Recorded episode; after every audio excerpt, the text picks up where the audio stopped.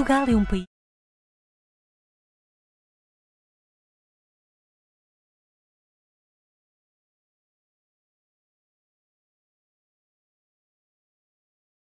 Aliás, foi confirmado por um, um, trabalho que fizemos relativamente recentemente que não há equilíbrio espacial na distribuição de estudantes.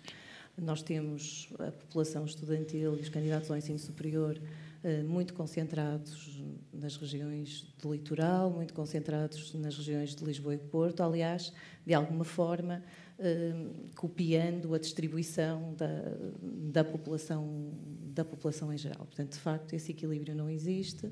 eh, e, de facto, julgo que todos estamos aqui concordamos que, em face dos desequilíbrios existentes, é, é, necessário fazer alguma coisa, até porque, enquanto que a procura de ensino superior uh, se manteve no período de expansão e, portanto, foi possível uh, as instituições mais periféricas conseguirem captar uh, os estudantes, com a quebra na procura de ensino superior, o que acabou por acontecer foi que algumas instituições ficaram com oferta sedentária, portanto, é um problema de todos nós, que obviamente todos reconhecemos que temos que, que resolver, que fazer alguma coisa por, por ele. Uhum. Professor eh, João Correiro, boa noite. Uh, perguntava, fazia-lhe precisamente a mesma pergunta. Se de facto estes desequilíbrios existem e se esta medida que o Ministério tomou de alguma maneira veio ajudar a equilibrar. Boa noite. Eh, eu acho que os desequilíbrios são óbvios, são, mas são desequilíbrios que afetam não só o ensino superior, afetam o conjunto das atividades, o conjunto das regiões, eh, do ponto de vista da infraestrutura pública, das atividades económicas, tudo isso. Eh, são desequilíbrios que hoje em dia eu julgo que temos elementos disponíveis nas regiões do interior que começam a tentar inverter essa situação e o papel das instituições de ensino, de ensino superior, designadamente as públicas, podem ter aí um papel fundamental na criação de parcerias e dinâmicas de desenvolvimento regional que são importantes. Se me pergunta se o impacto desta medida no ano letivo 18-19 teve uh, os seus efeitos esperados, os efeitos esperados era reduzir a capacidade de atração das áreas metropolitanas e, portanto, desse ponto de vista, esteve, enfim, é, é a situação de, de termos um copo meio cheio, meio vazio.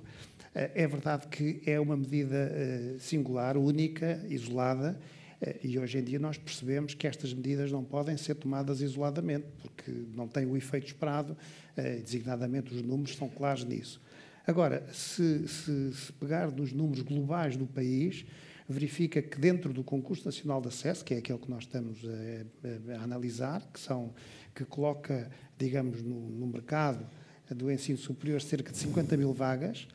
há 22 mil, 22, 22, 22 mil candidatos que querem mudar de distrito. E, portanto, nós temos um fluxo enorme de jovens em idade de entrar no ensino superior que querem mudar de distrito, independentemente do distrito onde estão, enfim, o Porto e Lisboa estão também metidos, porque há também muitos jovens, até porque eh, as, as, universidades destes dois distritos não têm a totalidade das áreas de saber que permite a captação de jovens. E, portanto, nós temos um problema muito sério de reequilíbrio daquilo que é, daquilo que é a distribuição das vagas e a distribuição do, do, do ensino superior.